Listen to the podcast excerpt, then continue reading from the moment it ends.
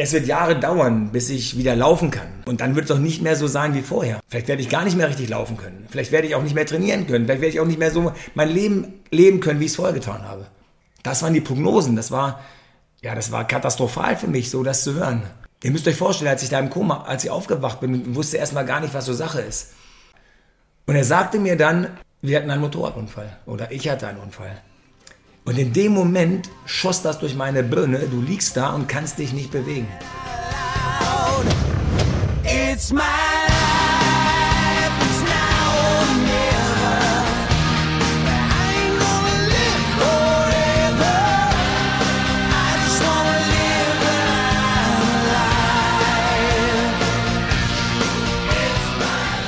Ja, herzlich willkommen zu meinem Podcast Do What You Can't.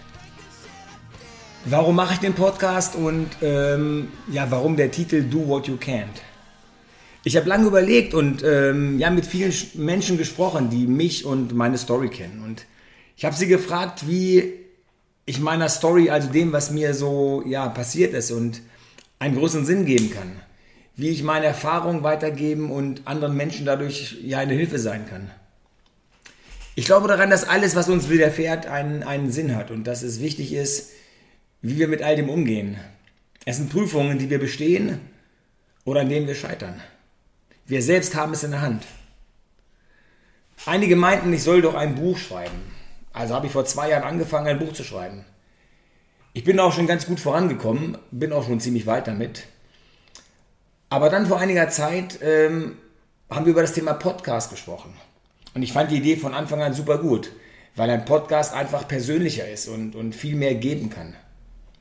Es ist ein gewaltiger Unterschied, ob ich die Story eines Menschen lese oder ob er sie mir erzählt und ich dabei seine Stimme höre und seine Emotionen erlebe.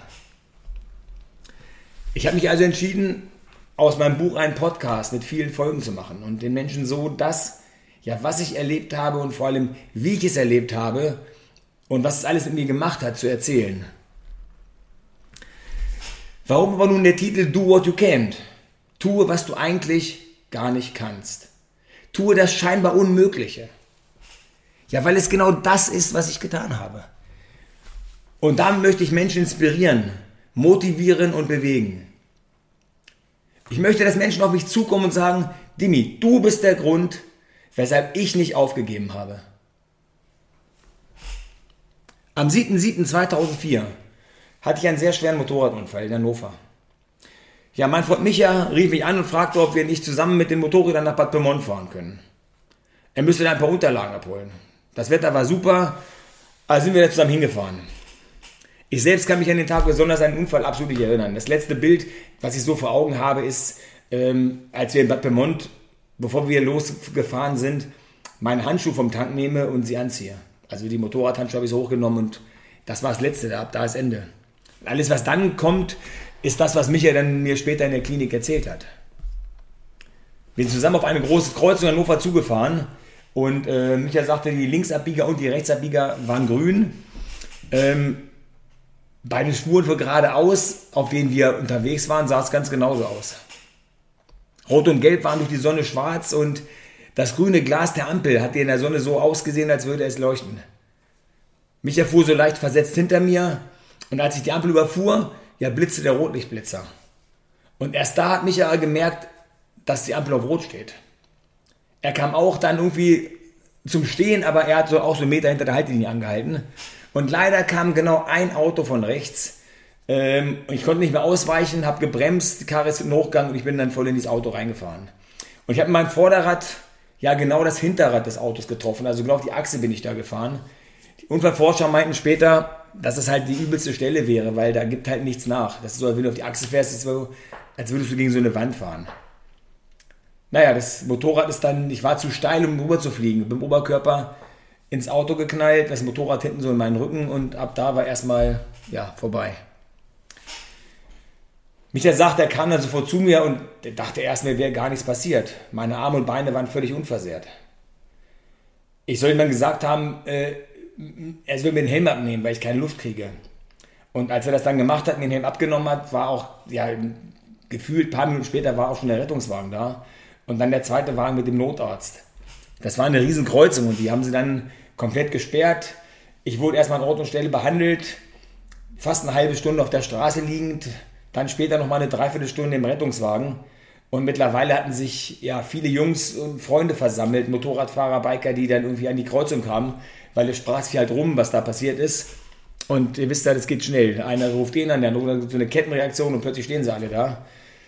Ähm, und das Ding ist, als wir damals nach Hannover zurückkamen, waren wir eigentlich auf dem Weg zum, zur Geburtstagsfeier von Michas Tochter. Sie ist an dem Tag sieben Jahre alt geworden und ähm, als es dann immer später wurde bei uns, rief die Freundin von Micha an und fragte sie mal, wo bleibt ihr denn? Micha sagte ihr dann, ja, der Dimi hat einen Unfall gehabt. Äh, und in dem Moment, wo sie ihn fragt, ja, wie schlimm ist es denn, kommt ein Sanitäter aus dem Rettungswagen raus und geht zu den Jungs und sagt, ähm, euer Kumpel packt das nicht. Ja. Und da wurde allen erst ja, so der Ernst der Situation klar. Euer Kumpel packt das nicht. Das ging einmal durch alle durch und alle wussten erst, Mensch, jetzt, worum es wirklich geht gerade. Der Rettungswagen ist dann ins Krankenhaus gefahren, das war nur 800 Meter davon entfernt. Die Jungs alle hinterher und ähm, waren dann im Krankenhaus und dann um 17 Uhr haben die Ärzte dann, meine Familie war, alle waren dann schon da und um 17 Uhr sagten dann die Ärzte meiner Familie, ja, ich hatte schwere Verletzungen der Lunge, des Beckens, der Halswirbelsäule, habe sehr viel Blut verloren und die würden jetzt operieren. Um 19 Uhr kam der Oberarzt und sagte meiner Familie, sie hätten alles versucht, aber die Verletzungen waren zu schwer, ich hätte es nicht geschafft. Ich verdanke mein Leben Professor Dr. Lill, dem Chefarzt der Unfallchirurgie, der in diesem Tag bereits Urlaub hatte und er war schon mit seiner Familie auf dem Weg zum Flughafen. Seine Frau, seine vier Kinder. Aber er hatte Unterlagen in der Klinik vergessen. Und ist nochmal kurz in die Klinik gefahren, um die mitzunehmen, weil er die im Urlaub studieren wollte. Und ähm, ein befreundeter Radiologe sagte zu mir, Dimi, der Lil kam mit Straßenklamotten in OP und meinte, was ist denn da los? Ist das da ein Biker-Treff? Da ist ja voll der Bär los da draußen und ähm, daraufhin haben die Ärzte ihm gesagt, also äh, was passiert ist und was sie während der OP auch schon alles versucht hätten und ähm, dass es jetzt aussichtslos ist und ja, der Oberarzt wäre schon bei den Eltern und würde Bescheid sagen, dass es jetzt aus ist. Und Professor Lill sagte daraufhin, es ist nicht vorbei, ich operiere weiter. Die Familie sollte informiert werden und in dem Moment ging dann ein anderer Arzt zu meiner Familie und sagte dann plötzlich, nachdem der andere gerade weg war, war und die Hiobsbotschaft gebracht hatte, kam anderer sagte, Professor Lill ist da und er operiert jetzt weiter. Und das war natürlich für alle da so ein Auf und Ab. Also meine Mutter war am Schreien, da war die Hölle los und und, und, und plötzlich kommt der Nächste und sagt, du, es geht weiter. Und das war natürlich dann wieder Hoffnung und ja, das ist natürlich äh, eine schreckliche Situation. Und dann nach einer ja, mehrstündigen OP habe ich dann äh, eine lange Zeit im Koma gelegen. Und in dieser Zeit musste ich noch mehrmals operiert werden, äh, hatte mehrere Herzstillstände und ja, musste oft wiederbelebt werden. Im Koma liegen kam dann, wie es manchmal ist, dann auch noch äh, eine schwere Lungenentzündung dazu. Und ja, die ohnehin schon ja, sehr kritische Situation wurde dadurch natürlich noch schlimmer. Die Ärzte haben damals meinen Eltern gesagt, ich habe eine Überlebenschance von unter 5%. Als ich aus dem Kummer aufgewacht bin, wusste ich absolut nicht, wo ich bin. Was da für Menschen rumliefen. Ich konnte mich nicht bewegen und irgendwas pumpte mich immer auf, wenn ich anfing einzuatmen.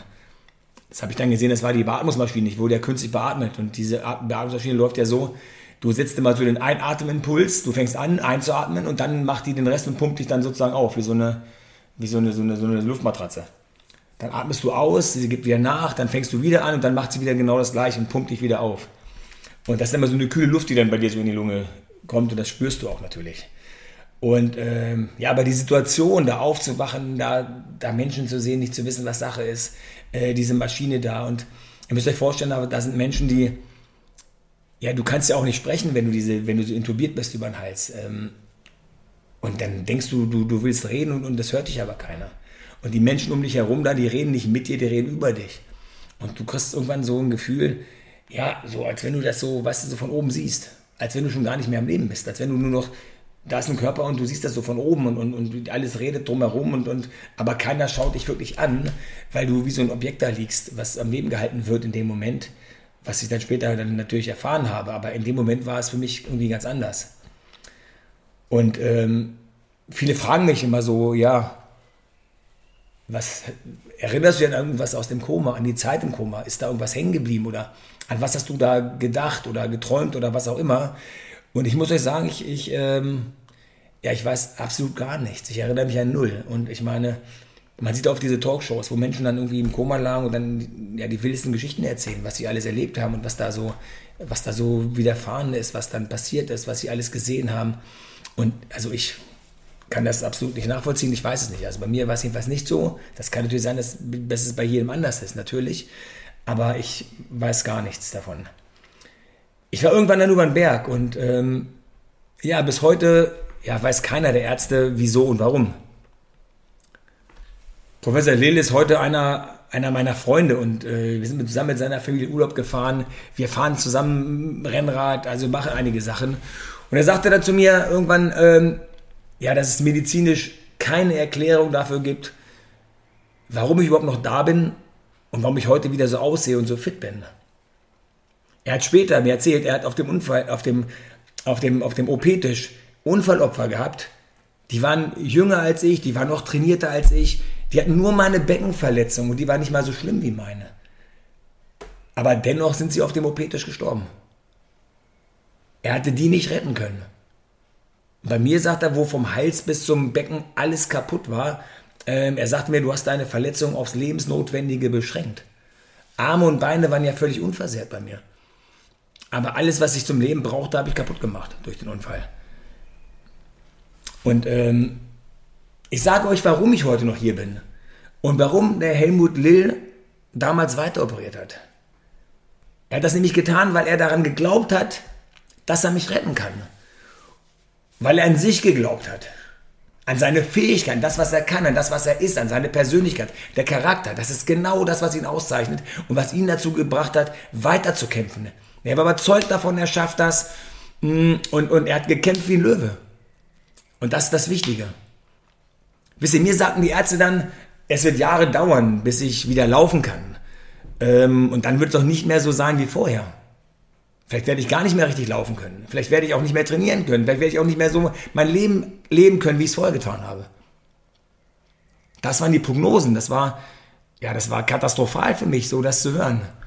Und ähm, ihr müsst euch vorstellen, als ich da im Koma, als ich aufgewacht bin, wusste erstmal gar nicht, was so Sache ist. So nach circa drei Tagen kam der Michael dann ins Krankenhaus. Das ist ja immer so eine Besuchszeit auf der Intensivstation. Äh, gibt so kleine Fenster, wo man dann da sein darf. Und er sagte mir dann, wir hatten einen Motorradunfall oder ich hatte einen Unfall. Und in dem Moment schoss das durch meine Birne. Du liegst da und kannst dich nicht bewegen. Du liegst da, wirst künstlich beatmet, die Menschen gucken dich so an. Und er sagt mir, ich hatte einen Unfall. Ich wusste bis dato ja noch nicht, warum ich da bin und wo ich bin und was los ist. Und es kam ja so nach erst ein paar Tagen so alles. Ähm, und jetzt denkst du, du kannst dich bewegen. Ach du Scheiße. Ich bin querschnittgelähmt. Ist alles vorbei. Dein Leben, da, da, da schießen dir Sachen durch die Birne. Du, du weißt gar nicht, was, was, was los ist und wie, wie es weitergehen soll. Da denkst du wirklich, ja, irre Geschichten. Du weißt nicht, was passiert denn jetzt. Du bist völlig im Arsch, da geht nichts mehr. Ähm, und du wirst nicht mehr das hinkriegen, was du kriegst. Weißt du, das ist so das Thema. Dann später die Prognosen der Ärzte, was alles nicht mehr gehen wird. Und dieses ganze Thema, das hat einen natürlich runtergezogen und du denkst, es wird ja immer schlimmer. Du liegst da, kannst dich bewegen. Die werden dir sagen, die sagen dir, du, du, du wirst nicht mehr laufen können, du wirst das nicht machen können und, und, und, und. Und wisst ihr, ich habe ganz fest, ich habe ganz fest daran geglaubt, dass ich das alles wieder hinbekomme, dass ich viel früher wieder laufen werde, ähm, und ich war mir 100% sicher, niemand, niemand auf dem Planeten sagt mir, was ich kann und was ich nicht kann. Ich allein entscheide das. Weil keiner steckt in dir und weiß genau, was du machst und wie du es machst. Ich weiß, was ich kann. Ich weiß, dass ich kämpfen kann. Ich weiß, dass ich Gas geben kann. Ich weiß, dass ich alles geben werde, um, um diese Prognosen zu widerlegen und zu sagen, wisst ihr was, Jungs, ist mir scheißegal, was ihr mir erzählt. Ich mache mein Ding und ich werde das schaffen. Und ich sage euch, von dem Tag, an dem ich theoretisch aufstehen durfte, weil mein Becken belastungsstabil war, ja, bin ich jeden Tag aufgestanden. Ich habe mich dann an diesen Gehbock gestellt, Freunde waren da, ich habe gesagt, Jungs, ich muss aufstehen. Ja, aber Dimi, ich sage, nein, ist mir scheißegal, ich stehe jetzt auf. Heute ist der Tag X, ich habe auf den Tag hingefiebert. Auf den Tag X, wo es heißt, ab jetzt ist dein Beckenbelastung stabil, ab jetzt darfst du stehen. Und dann bin ich aufgestanden. Ich saß erst an der Bettkante und dann habe ich dann langsam so diesen Gehbock äh, äh, genommen, dann bin ich da hin, dann stand ich da. Ich habe da rumgeeiert und gewackelt und, aber es war mir völlig egal. Ich bin dann so immer an die, an die Seite vom Bett gegangen und, und habe dann so hinten am Bettende ja so Kniebeugen gemacht. Und ich meine nicht Kniebeugen, wie man sie heute kennt, äh, sondern das war immer nur so, der Hintern ging so 10 cm runter und wieder 10 cm hoch. Aber es war egal. Ich habe einfach nur so Bewegungen gemacht. Immer runter. Und das habe ich so 20, 30 Mal gemacht. Dann bin ich wieder so bis zum Bett, an mich hingelegt und habe geschlafen. Dann bin ich wieder aufgewacht. Das erste, was ich gemacht habe, ich bin aufgestanden. Ich bin ans Bettende und habe Kniebeugen gemacht. Ich bin mit dem Gehbock immer so ein bisschen gegangen. Und ähm, es war mir ganz egal. Ich habe nur geschlafen und gestanden, geschlafen und gestanden. Was gegessen, geschlafen, gestanden. Ich bin nachts aufgewacht und dann, dann war die Nachtschwester. Ich sage, Entschuldigung, äh, ja, kannst du eventuell so ein bisschen bei mir sein, damit ich halt das probiere, falls da was passieren sollte? Dann ging die Nachtschwester mit mir teilweise so, so ein bisschen, die stand neben mir und hat einfach nur aufgepasst. Wisst ihr, und es ist so, alle Menschen, alle meine Freunde und die Familie haben mir geholfen und das ist ganz wichtig. Und das war für meine, für meine Motivation, für das, was dir gegeben hat, mega wichtig. Aber egal wie viele Menschen dir helfen, wollen und machen musst du es selbst. Die können dir helfen, so viel du willst. Es bringt gar nichts, wenn du dich nicht selbst in den Arsch trittst, wenn du nicht selber sagst, pass mal auf, ich habe da ein Ziel, ich will es erreichen, ich will Gas geben, das ist es, wo ich hin will ähm, und ich bin auch bereit, alles dafür zu geben.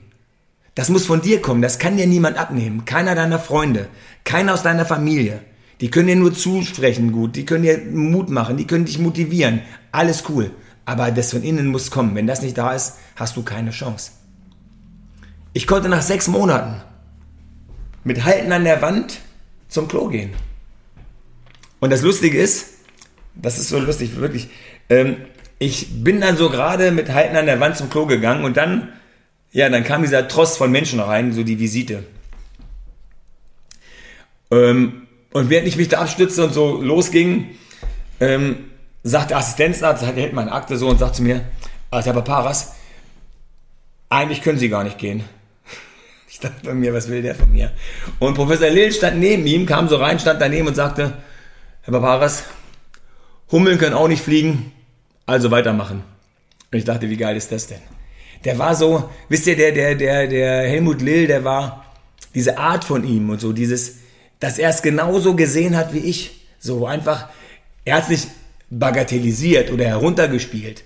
Aber er hat es auch nicht so dramatisiert und auch versucht, irgendwie so ein bisschen locker zu sehen, das Ganze. So ein bisschen, auch das hat mir sehr viel Mut gemacht, dass der, der mich wirklich gerettet hat, der, der wirklich alles da geschraubt, gemacht und getan hat, dass der mir gesagt hat, Junge, komm, gib Gas, mach schon, das wird. Ähm, und das war natürlich sehr wichtig für mich, dass jemand das genauso tut. Und, ähm, und ähm, das war eine, eine tolle Situation für mich, immer zu sehen, dass da jemand ist, der genauso dran glaubt, wie ich es tue. Natürlich meine Familie und meine, meine, meine Freunde auch, aber der Mensch war nochmal ein anderer Bezugspunkt, weil der einfach ja fachlich viel mehr drauf hatte und genau wusste, was bei mir los war.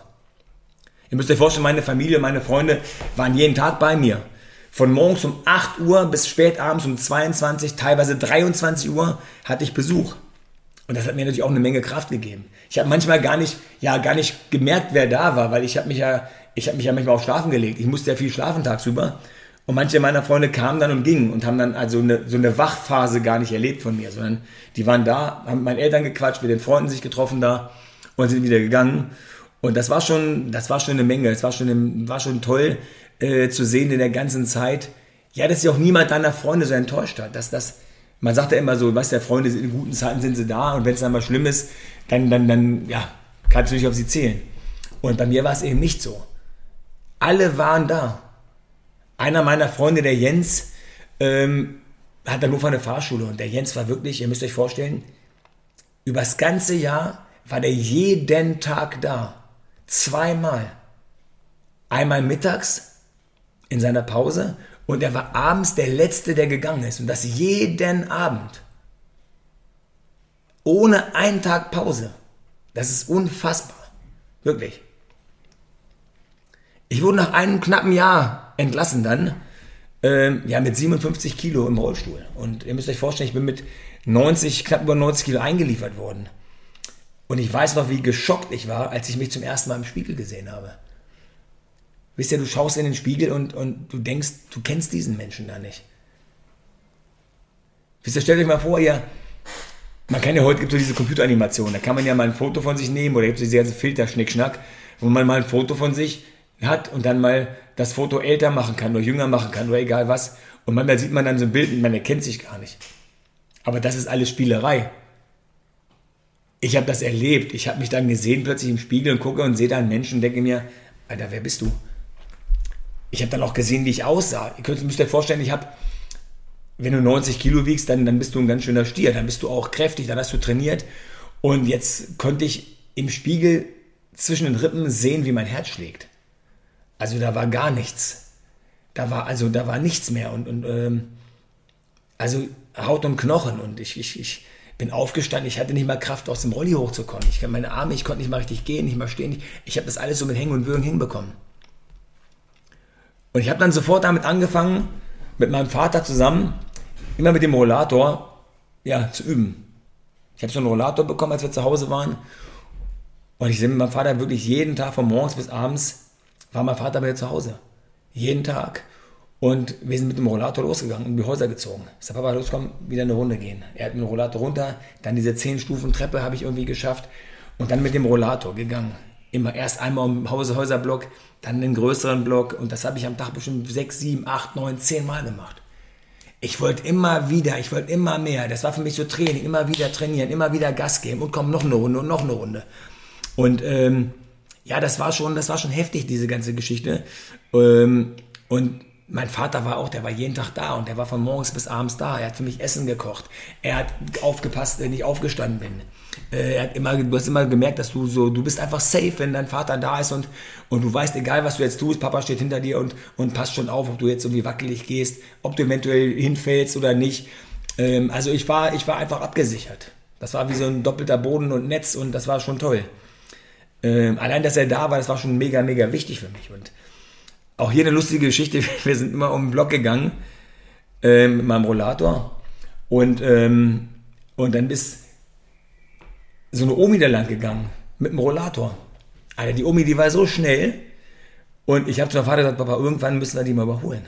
Ich muss mal an dieser Omi vorbei. Aber die lief mit dem Rollator da unfassbar. Die hat auch, wisst ihr, so an diesen, an diesen kritischen Punkten, so, das waren so Bordsteinkanten, wo ich immer nicht wusste, wie ich da mit meinem Rollator runterkam. Da war die Omi einfach schneller, diese, diese Hindernisse hat sie wirklich locker gemeistert. Und es war schon witzig zu sehen, was für ein Tempo die Omi da lang ging. Ich habe meiner versucht, hinterher zu gehen. Am Ende haben wir uns gegrüßt, haben ein bisschen gequatscht gemacht und sowas. Das war, das war schon, schon lustig. Und wisst ihr, es ist so, was ich eingangs schon sagte, was das Wichtigste war im Endeffekt auch, dass ich immer daran geglaubt habe, dass ich wieder alles so machen kann wie früher, dass alles wieder gut wird. Ich habe immer daran geglaubt, alles wird wieder gut. Wisst ihr, egal was ist und egal wie es geht, es war immer für mich, das wird schon wieder, das wird schon wieder. Und ich habe gar nicht so versucht, diese, diese negativen Gedanken aufkommen zu lassen.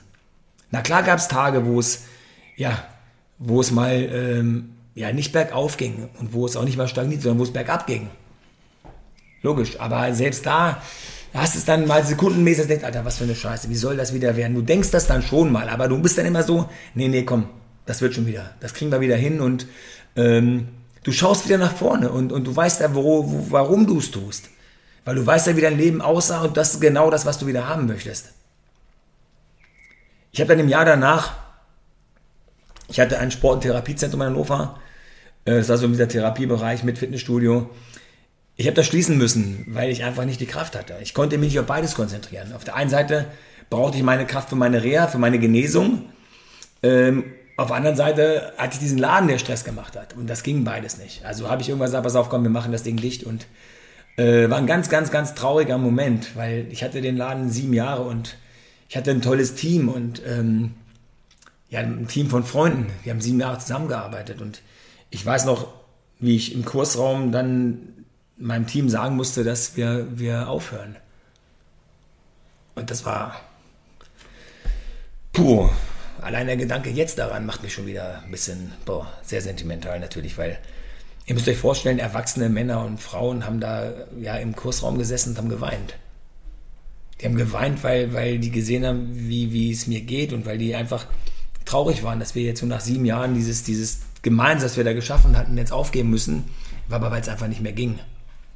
Wisst ihr, und das hat einen natürlich dann, das sind so Momente, die dich runterziehen, wenn du halt denkst, es geht bergauf und plötzlich musst du sowas, ja, sowas liegen lassen, so, so, und für mich war es auch so, so ein Stück weit das Thema, ich habe irgendwie auch so meine, meine Freunde so ein bisschen enttäuscht, weil ich einfach ja denen so diese, diese Plattform, mit der wir alles getan haben und wo genommen habe. Wisst ihr, ich mache einen Laden zu und damit waren die alle irgendwie, erstmal hatten viele dann diesen, diesen Nebenjob nicht mehr, manche auch den richtigen Job nicht mehr. Ähm, aber es war so dieser, diese, diese, diese, diese Begegnungsstätte, an der wir eigentlich, das war so, so, so, ein, so eine Homebase für uns alle geworden und dann war sie nicht mehr da. Und das war schon, war sehr, sehr hart für mich und, und auch natürlich für das Team.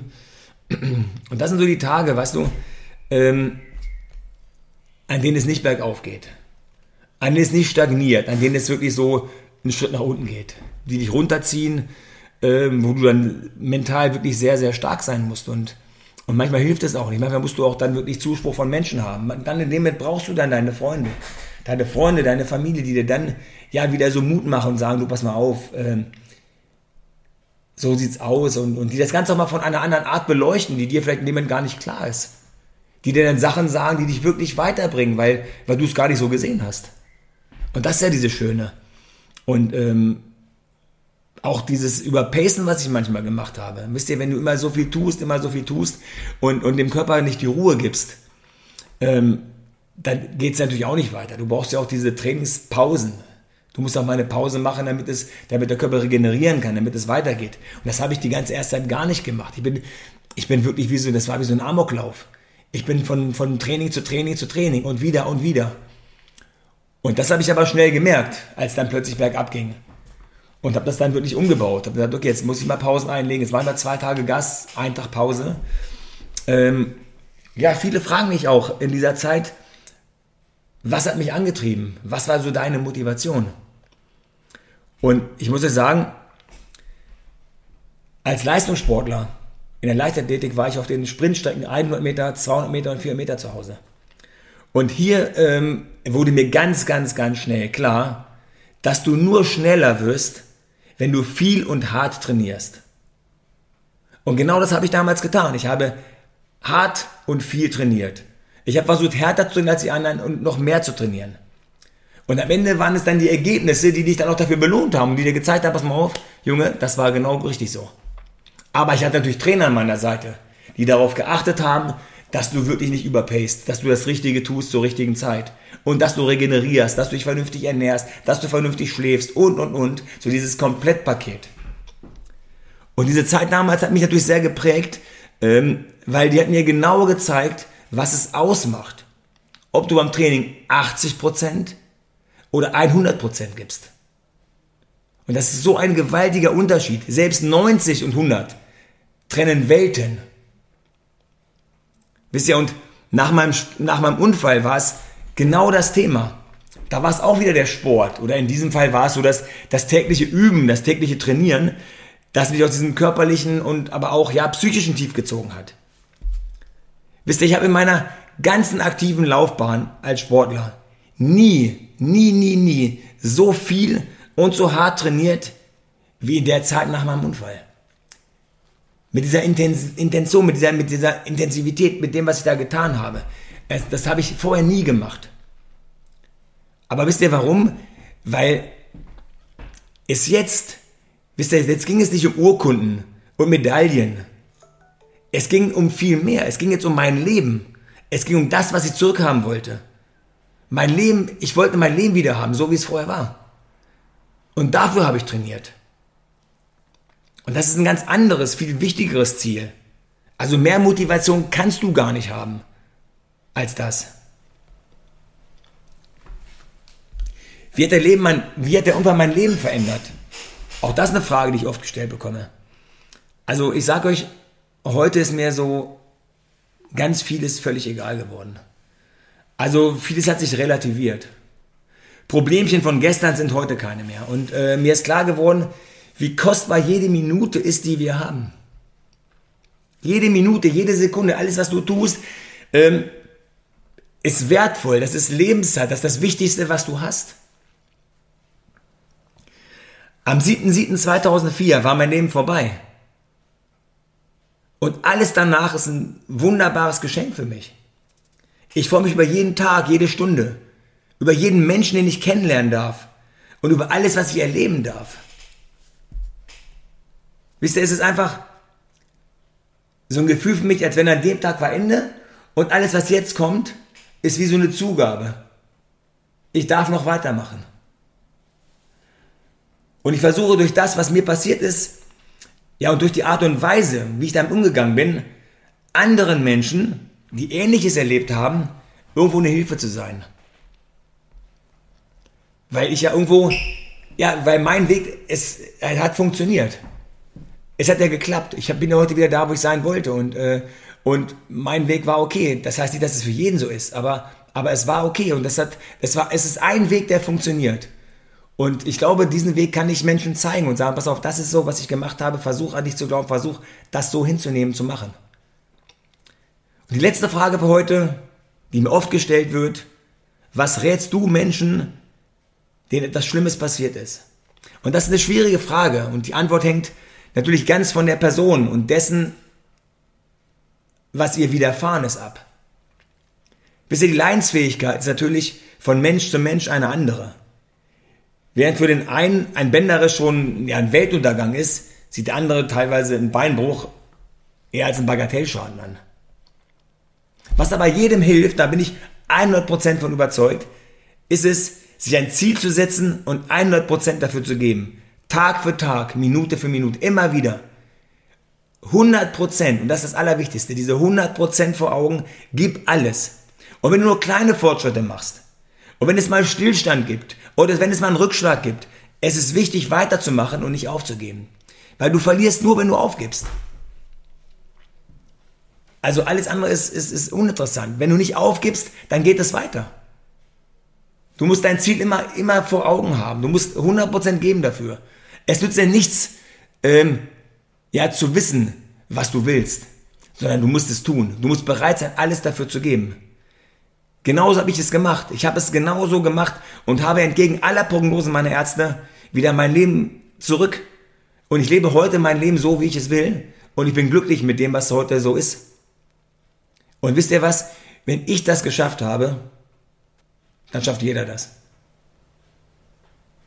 Das war's für heute und ja, ich, ich, ich hoffe, dass das so ja für jeden erstmal so ein bisschen ja so was Wertvolles war oder, oder dass ihr zumindest mal einen Einblick bekommen habt, warum ich so ticke, wie ich ticke und warum ich die Dinge so angehe, wie ich sie angehe. Und weil das wird für all das, was jetzt noch kommt an, an Folgen, immer so der Grundstein sein für viele Geschichten da. Weil das ist so diese, ja, die Essenz.